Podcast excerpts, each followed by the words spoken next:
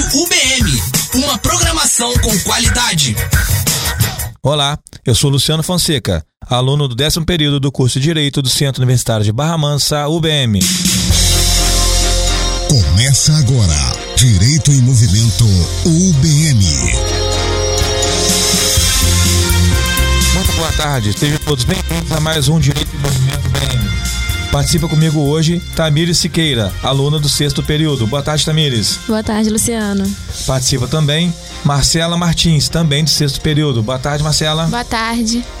E completa o time João Marcelo Moraes, também do sexto período. Boa tarde, João. Boa tarde, Luciano. Bom, lembrando que o programa de hoje tem a produção de Fernanda de Paula e o nosso tema vai ser responsabilidade civil. Antes de começar o programa, eu tenho que agradecer à professora Marlene Novak, coordenadora do curso de Direito do BM, e ainda professor Tiago Modesto, supervisor do Núcleo de Práticas Jurídicas, o NPJ. E agradeço também ao coordenador do curso de jornalismo, professor Álvaro Brito, e, é claro, o operador de áudio, Denilson Luciano. Obrigado, Denilson.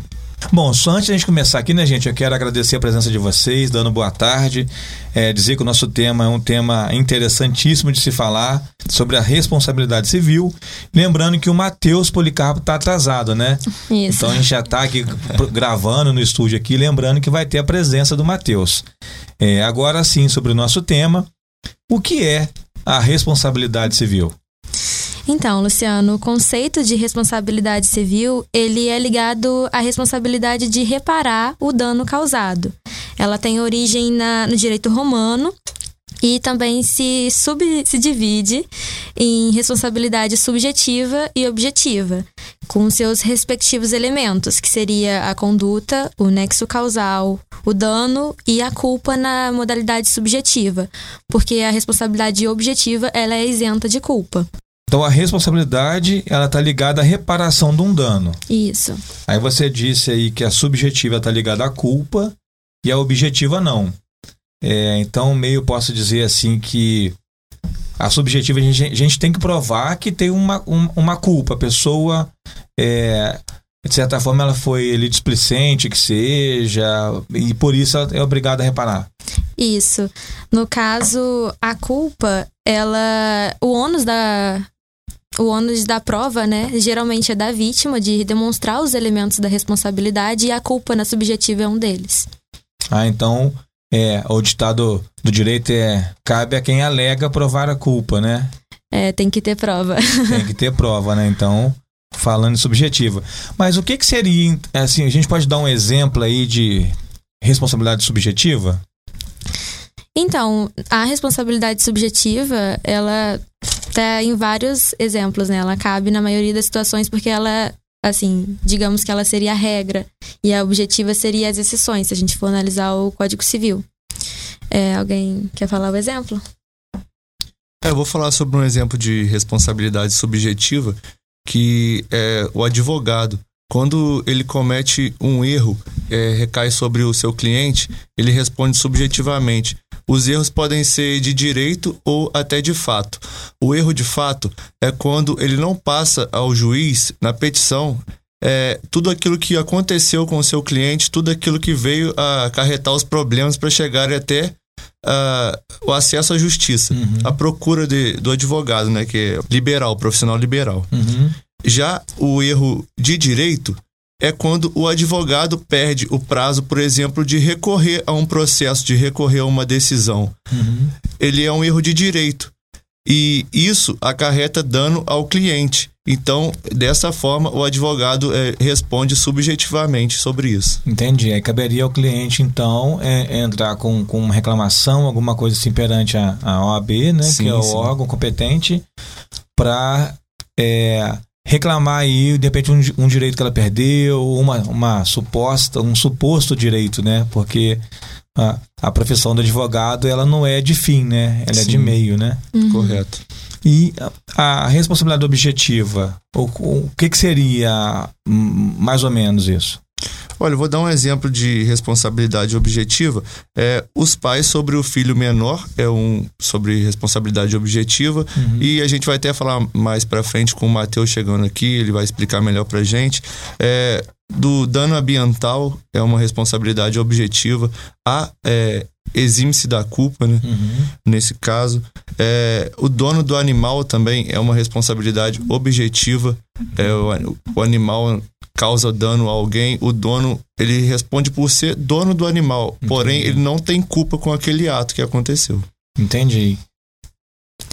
Então, é, a respeito ainda da culpa, ela se divide ainda em sentido estrito né, e em sentido lato. No sentido estrito, entra a famosa que a gente conhece, negligência, imprudência, imperícia, que até muita gente não consegue, às vezes, distinguir. Que seria a negligência é o agir menos, né? Agir menos do que deveríamos. A imprudência seria agir além do que deveríamos. E a imperícia seria aquela falta de habilidade ou conhecimento técnico para realizar tal, é, tal procedimento, tal ação. E em sentido lato, né, a culpa seria o dolo, que seria realmente a intenção de fazer algo. E ela tem um caráter de assunção de risco, ou seja, quando a pessoa pratica, ela tem consciência do que pode provocar. Então o dolo seria ali a consciência do que pode causar e às vezes até a intenção, né? Uhum. Sim. E aí acaba por esse motivo ela sendo obrigada a reparar. A essa reparação, é, quando a gente fala, em- seria só na parte quantitativa, só recai sobre dinheiro? Então, é, a reparação, ela geralmente entra. Porque, no caso, um dos elementos dessa reparação seria. Da responsabilidade civil é o dano. Uhum. E aí, geralmente, o dano causado, ele é procurado para ser. é, qual a palavra agora? Eu me esqueci. Reparado. Repa- é, retratado em pecúnia, né? Que seria. Mas nem sempre. Pode haver uma retratação, pode haver. É porque geralmente sofre um dano, e dependendo do dano, requer a pecúnia, né? Pra reparar. Entendi. Seria, por isso normalmente é voltado para o dinheiro, né? A gente Sim, fala sim. pecúnia, seria o dinheiro em si, que é o que acaba as pessoas buscando, né? Sim, e é importante ressaltar que o dano em si, ele não pode ter causa de enriquecimento pessoal. Uhum. Então, assim, ele é só um meio mesmo de reparar o, a- o acontecimento sofrido, não, por exemplo, você se enriquecer, porque tem gente que pensa que vai ganhar milhões, Indenização fortuna, né? mas não é assim. O dano ele tem que ser medido de acordo com a extensão do, do que aconteceu. Entendi. Então, é, então fazer um apanhado aqui, é, a reparação é de acordo com o tamanho do dano. Isso. Então, é, eu vou, eu vou- levar para um dano aqui que é muito, hoje está muito batido, que é o dano moral.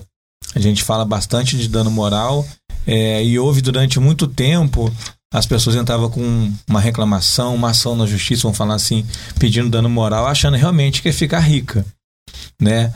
É, e a gente ouviu falar um pouco tempo à frente ainda, e o nosso tribunal fala assim: ah, isso não é dano moral, é mero aborrecimento. Né? Virou a indústria do mero aborrecimento.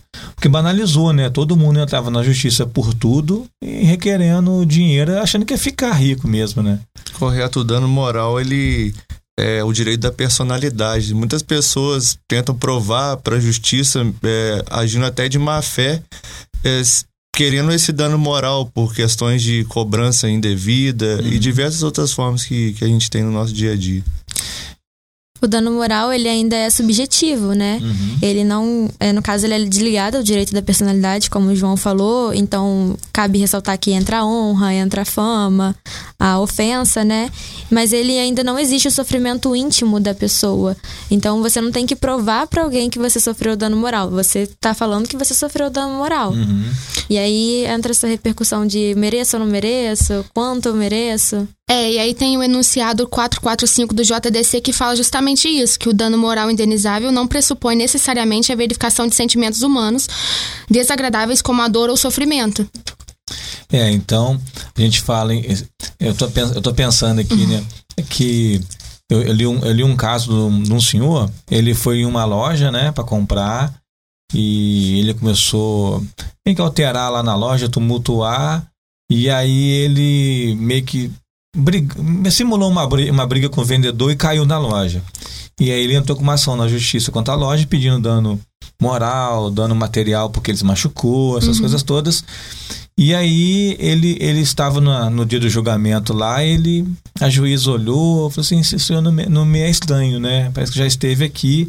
E aí foi consultar o sistema. Deixa eu consultar o sistema aqui, ver se tem algum processo. Ele tinha um período lá, mais de 15 ações naquele juizado lá, né? Mais de 15 ações, ações assim de que ganhava mil reais, 800 reais. E aí ela percebeu que ele estava utilizando aquilo como meio de, de Enriquecimento, ga- né? enriquecimento, de ganhar dinheiro. Então banalizou por conta disso, né? E aí vocês acham é, a opinião mesmo? O que se deve a isso? As pessoas estão procurando é, ganhar dinheiro, porque hoje ninguém tenta mais resolver. É, eu vou entrar na justiça. Então, aquela parte administrativa, pensando numa empresa, pensando é, é, é, em qualquer situação, a gente não tenta mais resolver. É, a minha opinião, particularmente falando, eu acho que é, vai mais por falta de educação mesmo, porque é aquele negócio, né? né, A gente cresce passando por cima dos outros.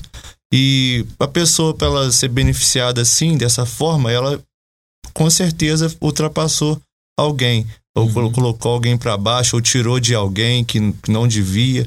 E a justiça, ela não consegue é, identificar e separar esses atos por ser muito amplo, né? Uhum. É, acaba que quantificar realmente é, é, é, a- o outro, né? A gente Sim. não olha mais, é o lado financeiro, é o bolso, né? Sim. Então a reparação, de certa forma, ela acaba ficando de lado porque a pessoa tem um interesse só de ganhar dinheiro. né? Financeiro, né? financeiro. A gente sabe, por exemplo, que existem algumas regras, né?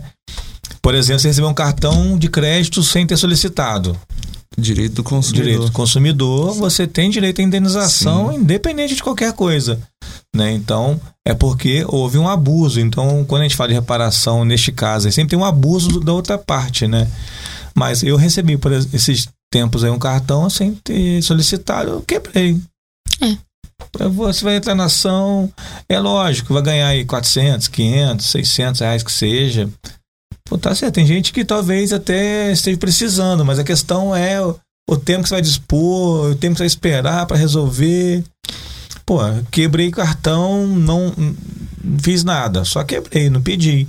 Quando a empresa ligou para falar do cartão, vai só, olha, eu recebi realmente o cartão, eu não pedi, é passível de eu entrar na justiça, requerer não vou fazer, mas tira meu nome aí.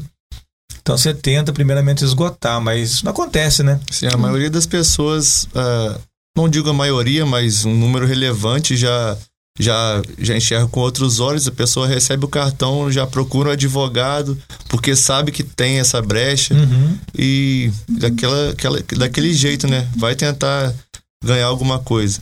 É, é, como você disse, eu acho que, que é realmente educação é, dos dois lados, né? A Sim. empresa de mandar não respeita-se mais, então não se respeita o, o consumidor ou a pessoa, né? Mas voltando a falar sobre a, a responsabilidade, é, a Tamir estava falando agora há pouco aqui da culpa, né? Em sentido estrito e lato. É, a gente tem reparação também, você falou em negligência, eu penso logo em negligência médica, né? Porque é, é o caso que a gente mais ou- ou- ouve se falar assim: ah, o médico para operar o joelho esquerdo, operou o direito. Isso acontece muito no Brasil, dessas coisas assim, não. Mas é, é, seria então a reparação uma maneira de fazer com que as pessoas prestassem mais atenção? Olha, Luciano, é, em questão ao médico, a responsabilidade dele é subjetiva, é, exceto em caso de cirurgião plástico, porque no caso do cirurgião plástico ele tem que fazer exatamente o que a pessoa pediu, né? Senão, nesse caso, é, ele não atende ao fim, ao que foi procurado. É, no caso do médico, eu acredito que é, podem ocorrer erros, sim, mas é, sim, seria um, um meio de tentar fazer a pessoa prestar mais atenção no que está fazendo, mas ao mesmo tempo pode ser uma coisa inesperada, que ninguém, é, no caso, espera, que ninguém tem controle sobre aquilo. Até porque eu imagino que nenhum médico vai ser para trabalhar saúde, eu vou operar um joelho errado, né? Acho que isso, É. não, isso não acontece, né? Mas é, talvez seja aí a questão da educação segundo plano e o dinheiro. Doeu no bolso, dói mais, né? É, e o, o dinheiro também ele vai servir para confortar a pessoa que teve é, a- o corpo danificado por, por ação do médico e outras coisas. né? Você falou em corpo danificado, hoje a gente tem a- o nosso direito, ele vai se moldando à nossa sociedade. Então a gente vai falar muito em dano estético também, Sim. né? Sim. Então, é, é, então a gente vê que essa reparação ela, ela, ela vai se adequando à sociedade, né? Dano moral, dano estético, Dano dano, material. dano material, lucro cessante, e tem um monte de nome que vai tentando. Vocês acham que é uma coisa que, eu- que, que eu penso, a nossa sociedade é muito criativa, né? Para poder arrumar um, tentar arrumar um jeito de ganhar dinheiro, né? É. O povo fica é, é, achando o que, que eu posso fazer para ganhar dinheiro, o que, que eu vou processar, e fica esperando isso, né? É, vocês acham que a nossa sociedade é, estaria preparada para fugir da justiça e tentar para resolver consensualmente, conversar, dialogar primeiro? Eu acho que atualmente resolver as coisas na autocomposição é muito difícil. Porque as pessoas não têm um diálogo muito bom, é até como o João falou, não tem uma educação que permita a entender o outro, a entender o lado do outro, se colocar no lado do outro para realizar essa autocomposição. Até porque só no meio judiciário já é uma confusão, imagina se não tivesse um terceiro intermediando, né? É verdade, ia ser meio complicado, né? Confuso, né? As partes querem. Acho que na verdade vira uma barganha, né? Ah, quanto você vai me oferecer? Eu, eu por conta da, da nossa. ah, de estar estudando, a gente tem que assistir algumas audiências, né? E eu, no último período são audiências públicas, eu fui na Justiça Federal e foram todas de audiências de conciliação. E a ideia era é, servir bancos, foi o que peguei alguns bancos, e aí o advogado ia com uma tabela. Olha, qual foi o seu problema? Ah, o meu problema foi. Eu paguei duas vezes a taxa e tudo. Pessoal, olha, você pagou quanto? Ah, eu paguei tanto. Pessoal, olha, então, é, pela minha tabela aqui, eu posso te devolver o valor que você pagou e mais 500 reais. Ah, não, doutor, pode melhorar, não? Então eu vou dar mais 8 reais. Então tá bom, vamos fechar acordo. E aí ficava, você vê que, que o número de pessoas que reclamam é pequeno demais perto do que o banco continua fazendo, né? Sim. E engraçado porque ao levar isso ao judiciário, tem o enunciado da Jornada de Direito Civil que fala justamente que a quantificação da reparação por danos extrapatrimoniais não deve estar sujeita a tabelamento. No caso, um funcionário do banco faz isso e já teve um tempo em que o judiciário fazia isso, mas foi levado em conta que isso não deve ser feito, porque cada dano é diferente, cada, né, cada ação, cada ato é uma coisa diferente, então deve ser analisado caso a caso. É, então eu vou dar um testemunho que na prática não, não é o que acontece, não foi. Eu assisti oito audiências e as oito foram desse jeito, tem uma tabelinha. Olha, eu posso pagar até tanto. E aí não tem. é, na verdade, não se resolve nada, né? Então a gente recebe muita cobrança indevida ou há muito problema com companhia de telefone. Né? Mas o número de pessoas que reclamam é pequeno demais perto do que eles continuam fazendo. É ao contrário disso, a justiça americana, quando ela chega a, a punir, são valores exorbitantes. Então, ah, vou te dar uma multa aqui de um milhão de dólares. Aquilo é, acho que é mais educativo que, que a pessoa não faça, né? E no nosso Brasil, isso seria um problema político, talvez? Político do legislativo? Opinião, tá, gente? Aqui ninguém tem que se comprometer, falar de ninguém.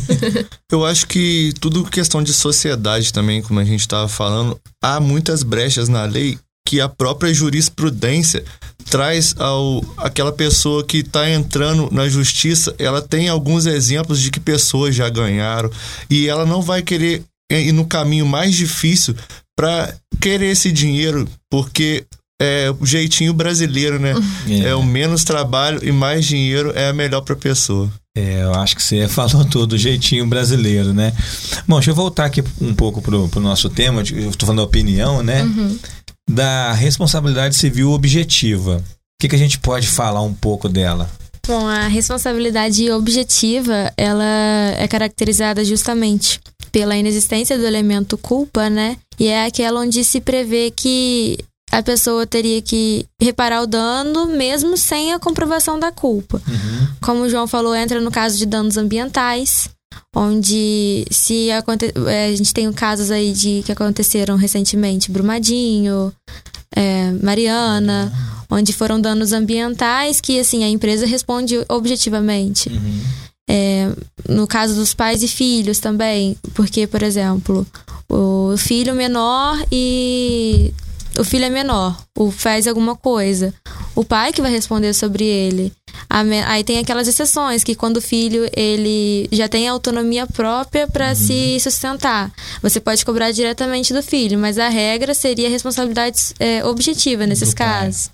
Então é aquela em que ele visa ter a reparação do dano, do dano, mesmo sem essa comprovação, que no caso seria um pouco, digamos, seria um pouco mais difícil de comprovar. Então ele já garante que esse dano vai ser reparado de alguma forma. Então a gente vê que o judiciário ele acaba protegendo o patrimônio do- da pessoa, né? Então, vou dizer do patrimônio, mas aí o patrimônio pode ser, é, ser igual a gente pensa do, do filho, eu pensei, ó, o filho quebrou a janela do carro, quebrou a casa da pessoa lá, o pai tem que pagar? Tem. É obrigado a pagar, né? a não ser que o filho tenha condições. Mas, como você disse, o pai. "Ah, Mas não foi eu que joguei a pedra. É, exatamente. Depende disso, né? Bom, vamos fazer o seguinte, eu vou pro intervalo, daqui a pouquinho a gente volta. Esse é Direito em Movimento UBM. Intervalo UBM. Os sucessos que embalam a galera toca aqui. Intervalo UBM. De segunda a sexta, 8 e 15 da noite.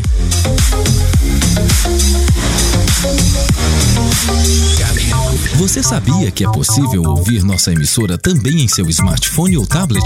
Isso mesmo! Basta instalar o aplicativo Radiosnet e ouvir em sua casa, trabalho, na rua, em seu carro, em qualquer cidade, estado ou país. O Radiosnet é de graça e está disponível para Android e iOS no site radiosnet.com. UBM Entrevista. Um bate-papo com os mais variados temas. Aqui você fica por dentro de tudo o que acontece no UBM. Eventos, atividades, projetos, pesquisas e muito mais.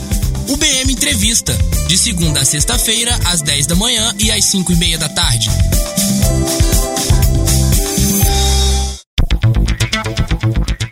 Rádio UBM, emissora web do curso de jornalismo do Centro Universitário de Barra Mansa. Estúdios no Laboratório Multimeios, Rua Vereador Pinho de Carvalho, 267, Barra Mansa, Rio de Janeiro.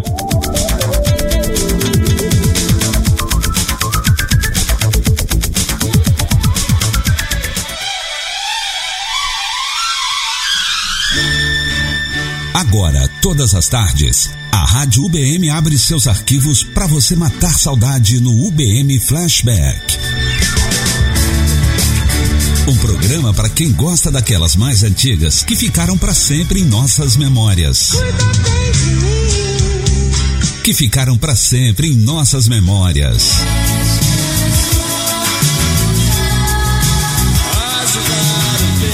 UBM Flashback. Todos os dias, aqui, a partir das 14 horas. Reapresentação, 19 horas. Boa noite, rainha, como vai? Comando, Denilson Luciano. Sou seu coringa, o seu ar. Júnior, faça alguma coisa! Pode deixar, pai. Já estamos de volta com nova direção, novas propostas e ideias inovadoras. Formada por acadêmicos e professores de diversos cursos, a Top Júnior UBM é uma empresa que presta serviços à comunidade nas áreas de gestão estratégica, planos de negócios, marketing, empreendedorismo, logística e muito mais. Quer saber mais? Acesse facebook.com barra Empresa Júnior UBM ou ligue 3325 0215. Rádio UBM. Máquina de tocar sucesso. De volta com Direito em Movimento UBM. Muito bem, voltamos com Direito em Movimento BM, hoje falando sobre a responsabilidade civil. Está aqui comigo a Tamiri Siqueira, a Marcela Martins e o João Marcelo Moraes. Lembrando que a produção do programa é da Fernanda de Paula E nós estamos aguardando ainda o Matheus, que não chegou, tá, gente? Matheus, anda logo, hein? Gente, é, a gente estava falando no começo do, do programa, a gente falou sobre advogado, né? Que é o profissional liberal. O que mais que a gente pode falar sobre a responsabilidade do profissional liberal? Então, é, de maneira geral, nas obrigações do meio profissional, o profissional tem o dever de agir de forma diligente, sem necessariamente estar vinculado ao resultado da atividade. E nas obrigações de resultado, a atividade deseja um resultado certo e determinado, sendo esse objetivo a própria obrigação. O Código de Defesa do Consumidor traz em seu artigo 14, no parágrafo 4 a seguinte redação: A responsabilidade pessoal dos profissionais liberais será apurada mediante a verificação de culpa, ou seja, a responsabilidade do profissional liberal também é subjetiva. Bom, você ah, falou aqui então que o profissional liberal é, é, tem a questão do resultado, que foi que você deu o exemplo do cirurgião plástico, né? Ele tem o comprometimento de um resultado. Já o, o de meio, não, né? É, tem, tem um assunto interessante também que é o dano reflexo. O que que seria esse dano reflexo? Então, o dano reflexo ou em ricochete, ele é o famoso dano que você tenta atingir uma pessoa e acaba atingindo outra. Os exemplos dele a gente pode ver muito em pessoas que já morreram. E tem uns casos até que, assim, ficaram famosos pela mídia, como foi o caso das filhas do Garrincha. Não sei se você já ouviu falar sobre esse caso. Sim. Fizeram uma biografia sobre ele, e aí é, na biografia falaram umas coisas que não agradaram, retrataram ele de, uma, de um modo, assim, digamos, prejudicar. é, Pejorativo. pejorativo, é, ele sendo prejudicado. E aí, nisso, as filhas dele ingressaram com uma ação de dano moral reflexo para elas receberem justamente essa indenização é, em favor né, delas mesmas, Uhum. já que o pai já estava falecido. É, e você sabe se elas conseguiram, se receberam? Conseguiram. Conseguiram? Conseguiram. Porque- elas ainda conseguiram uma parte da porcentagem dos livros vendidos. Porque tem essa discussão, você falou da, da biografia, tem a discussão agora a questão de autorização, né, para poder fazer a biografia, né? Ah, eu sou escritor, quero que aconteceu com o Silvio Santos, se não me engano, que a pessoa fez um uma biografia dele e não tinha autorizado, né? E aí conseguiu, ah, não, quero que bloqueie que eu não autorizei. A justiça, não, ele escreve o que ele quiser, né? Então, tem a questão da reparação se sentir que a história não condiz com a verdade, né? Essa, essa é uma boa saída aí para os advogados aí que, ó, a história não é verdade aqui. Vamos tentar então, não tirou o livro de circulação, mas tem a reparação. Também, É, nesse assunto ainda, Luciano, teve o caso também do Zeca Camargo com o Cristiano Araújo. Uhum. Com a morte do Cristiano Araújo, é, o Zeca Camargo fez um comentário falando, é, falando sobre a comoção nacional diante da morte dele trágica, né, repentina, como se fosse uma piada, falando que do nada as pessoas resolveram se comover quando tem outros assuntos maiores para serem levados a sério. E aí nisso ele também foi responsabilizado, né, civilmente, tendo que pagar a indenização pros pais, Uhum. pro pai dele, se eu não me engano, e pra agência que agenciava mesmo o Cristiano Araújo. Essa questão da, da, da internet, até o falar, é bem, é bem um terreno fértil para reparação de danos, né? A gente tem alguns casos aí, da o pessoal de, de mídia, pessoal que gosta de fazer piada, tem o Rafinha Bastos lá com a Vanessa Camargo, o filho dela, é um que também é bem tradicional, é que ele falou lá e tem que pagar. A gente vê essas ações o tempo todo, né? Vocês acham que, que a internet ela de certa, certo modo que é o, a- o, que- o meio de comunicação mais utilizado hoje, é, as pessoas não sabem utilizar ou sabem? Eu acho que a internet em si, ela traz a coragem a pessoa chegar e falar em público. Porque muitas pessoas têm dificuldade de, de falar no cara a cara aquilo que elas digitam. E muitas vezes as pessoas digitam para chamar atenção e essa atenção pode causar é, insatisfação ao próximo. E a internet é- muito mais confortável você chegar e falar o que você pensa na internet do que pessoalmente para outra pessoa. E isso afeta bastante. Até porque tem o anonimato na internet, você não tá ali. Até brinco com o pessoal de jornalismo aqui que eu trabalho, que a letra é fria, né? Então você não tem o tom de voz. Eu, eu por exemplo, tenho mania de escrever com caixa alta, né? Então, é uma mania minha. Eu, as minhas pastas, como tá tudo em caixa alta, para visualizar fica melhor. Então, quando eu tô escrevendo, normalmente eu ponho em caixa alta, assim, eu esqueço, tá indo, e aí ah, tá gritando, só acha isso. Então eu falo até que a letra ali é fria, né? Sim, vai muito da, da interpretação da pessoa, assim, É. o que ela vê sobre aquilo. é, às vezes nem é aquilo que, que você diz, Exato. mas a forma de pensar mesmo. Bom, a gente falou lá no começo lá sobre lucro cessante, né? É, o que, que a gente pode aumentar aí sobre o tema? Então, o lucro cessante, ele é uma espécie do dano material, já que ele se divide em emergente e lucro cessante. O lucro cessante seria aquela expectativa do que a pessoa iria lucrar. E o emergente seria o patrimônio atual. Aí, como exemplo, eu posso dar, o de, por exemplo, uma, uma colisão de carros entre um taxista e um carro de passeio. O taxista, além de sofrer o, o dano com o patrimônio atual dele, ele pode também sofrer com o lucro cessante, já que seria o meio de trabalho dele. Talvez por causa do acidente ele fique sem trabalhar um tempo. E aí entra nessa modalidade. Bom, então a gente sabe que, que existe, como disse o direito, ele vai se adequando à sociedade, né? A pessoa, pelo exemplo que você deu aí, o taxista, ele parou de trabalhar, ele tem que ser ressarcido aquele tempo que ele deixou de trabalhar por conta do acidente, né? Neste caso, apura-se culpa ou não?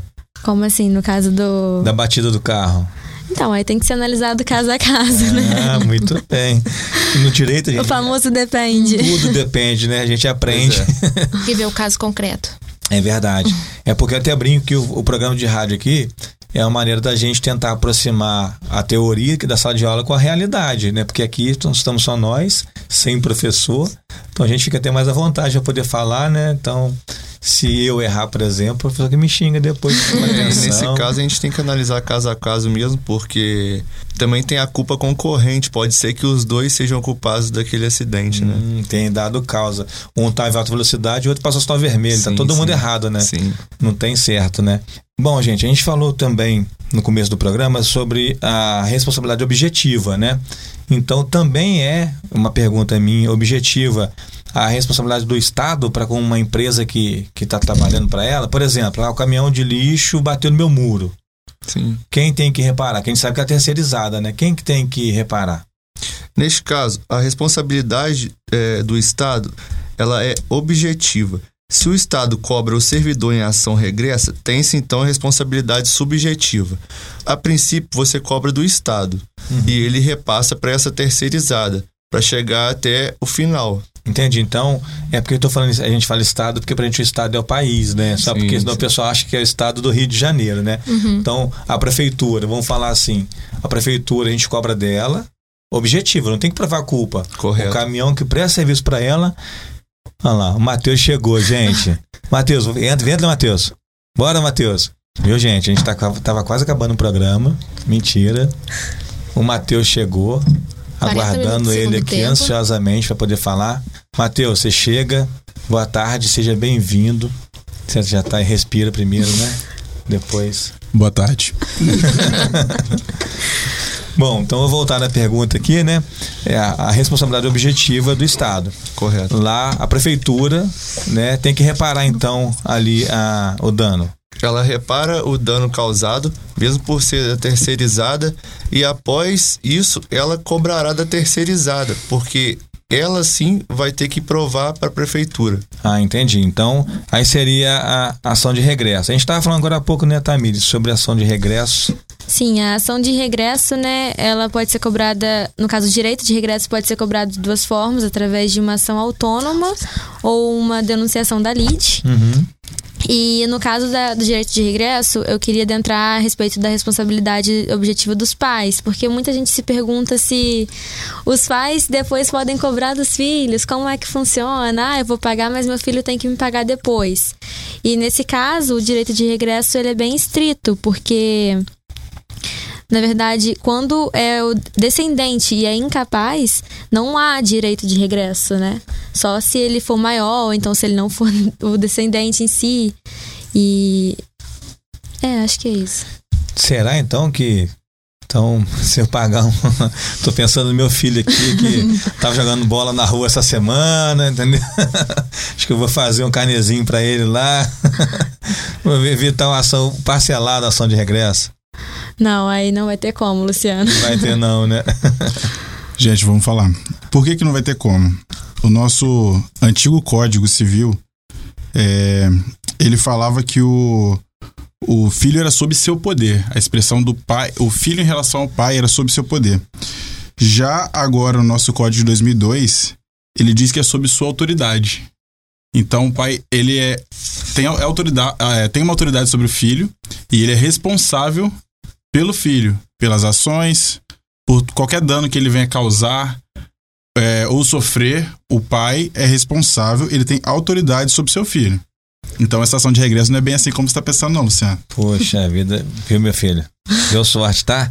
Já arrumou uma defesa boa aqui para você aqui. Matheus, é, a gente está falando também sobre, no começo do programa, a gente falou sobre a responsabilidade em relação aos animais. É, como que fica essa, responsa essa responsabilidade? Então, Luciano, é, vamos, dar, vamos exemplificar, fica mais fácil, né? Uhum. Suponhamos que eu sou possuidor de um cachorro e um terceiro adestrador que está tentando adestrar meu cachorro, por exemplo, e esse cachorro vem a morder alguém ou causar algum dano estético a alguém. A outrem, vamos falar mais bonitinho. É, então, eu respondo solidariamente. Há uma discussão de que poderia ser o adestrador responsável, porque era ele que estava responsável pelo cachorro naquele instante. Porém, geralmente é utilizado a ação, a, uma ação solidária. No caso, ambos respondem, tanto o dono do animal quanto o adestrador. Entendi. Então, certa certa forma, a, o, o, adestrador quanto o dono são responsáveis pela ação dele, né? Exatamente. É, é, tem até um caso que, que eu li, né, do rapaz que ele foi ter uma ação penal, né? O rapaz ele estava num bar e o outro com um cachorro. E aí aquela discussão de vendo jogo e um mexe com o outro, o rapaz é, é, o dono do cachorro atiçou o cachorro pra morder o rapaz. O rapaz pegou a, a, faca lá na hora e deu um monte de facada, matou o cachorro. cachorro. E aí a discussão chegou Esse... ao ponto de tinha culpa, não tinha culpa, como que ele agiu, o cara não era responsável porque o cachorro que atacou. Então a gente tem uma mistura aí. Então, eu, eu pensei aqui na legítima defesa, porém já é no âmbito penal. é, é, mas eu digo a questão da responsabilidade do, do dono ter atiçado o cachorro. Mesmo se não tivesse atiçado, só o fato deles ter o cachorro, estar com o cachorro e o cachorro causar dano ao trem, ele é responsabilizado sim. A obrigação é dele de cuidar. Né? Totalmente. Né? Não tem como o cachorro pagar o dano, né? É verdade. Bom, se bem que tem uns cachorros aí, né? Se bem que o dinheiro vai ficar tem um cachorro. cachorro. Tem uns cachorros aí que tem um dinheiro em cima. Cachorro tem. que tem até herança. Tem mais dinheiro do que eu, né? É. Bom, mudando um pouco de assunto, vou falar sobre condomínio. É, condomínio, prédio, né? É, quando acontece assim, caiu um, um letreiro do condomínio. E aí, quem tem que pagar? Então, Luciano, é, é bem, é bem claro essa questão. O, vamos suponhamos que seja um condomínio residencial ou algum condomínio que tem várias lojas. Empresarial, né? É empresarial, comercial é, ou residencial, como eu já falei. Caiu algum material do condomínio. A pessoa atingida, ela entra diretamente contra o condomínio, independente uhum. de, suponhamos, a ah, Coca-Cola colocou lá um letreiro porque na entrada do condomínio, do, do condomínio comercial tem um barzinho, etc. Ela cobra do condomínio, o condomínio cobra da Coca-Cola. E suponhamos que tem um condomínio residencial, caiu um vaso na cabeça de uma pessoa, em cima do carro, seja o que for. Se você souber quem é, de qual apartamento caiu aquele vaso, você pode entrar diretamente contra o possuidor daquele imóvel. Uhum. O possuidor não é o dono e está alugado, não. É uhum. quem está morando naquele condomínio. Entendi. Suponhamos que não sei. Não sei de quem é aquele objeto que caiu. Aí eu entro contra o condomínio. Agora, como o condomínio vai se resolver com os, as, os moradores, isso aí já não, não cabe a mim, né? É uma ação, é ação rescisória, né? Direito, direito de regresso. Direito de regresso, isso. isso. Direito de regresso.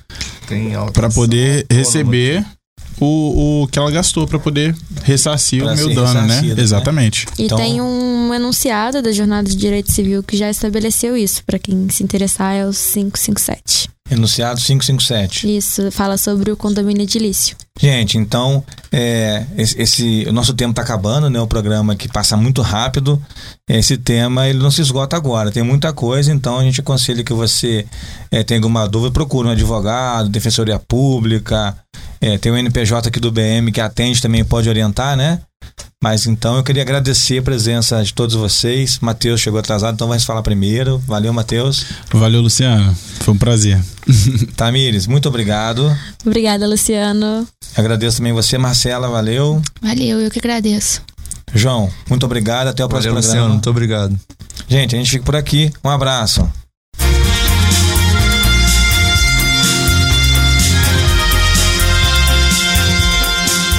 Você ouviu Direito em Movimento UBM.